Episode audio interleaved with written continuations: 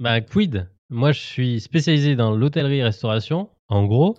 Tout est fermé? de petite taille, certes, mais mars 2020, je vois le, le, trou béant, le Hmm. gouffre euh, dans ma prospection qui arrive et je ne perds pas de temps. Mais alors, euh, absolument pas de temps. Je crois que c'était peut-être déjà euh, quelque chose qui était euh, en route, mais euh, je me dis, bon, on- on- alors, hein, entre-temps, on a euh, réaligné un chantier devenu Aventure Humaine.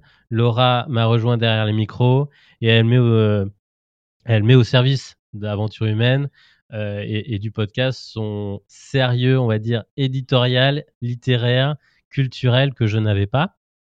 Et euh, Aventure Humaine, à ce moment-là, du coup, euh, prend, a pris beaucoup plus d'ampleur. Il est classé plutôt, euh, il est classé dans le top 50 d'Apple France. Et on est visible. Et notre réseau commun nous a identifiés comme, OK, eux, ils ont déjà lancé un podcast. Et Mhm. mars 2020, tout le monde se dit, tiens, qu'est-ce que je fais à la maison pour mon activité? Qu'est-ce que je peux faire?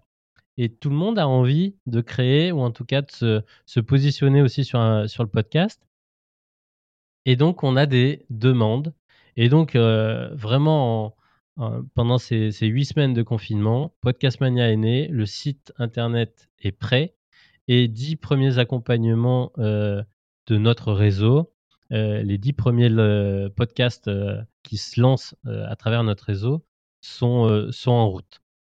Ouais, donc c'est beau. Donc là, vous avez en, en deux mois, vous avez euh, fait un, un shift et vous êtes adapté à la situation euh, économique, sanitaire, globale finalement, pour lancer une offre qui Ouais. corresponde au, au, marché. Euh, ok, bah écoute, super. On a vu la première partie. On a commencé à parler de Podcast Mania, donc on va passer à la deuxième. Comment tu as fait et comment tu fais pour vivre du podcast et de son, écosystème? Donc tu disais à l'instant euh, que vous avez commencé euh, avec bah, d'abord votre réseau. Est-ce que ces dix premiers contrats, ça suffit? Ça suffit pas pour vivre à ce moment-là? Parce qu'aujourd'hui, on parle de monétisation de podcasts, etc. Mais à l'époque, c'était peut-être moins euh, courant, entre guillemets. L'extrait vous a plu?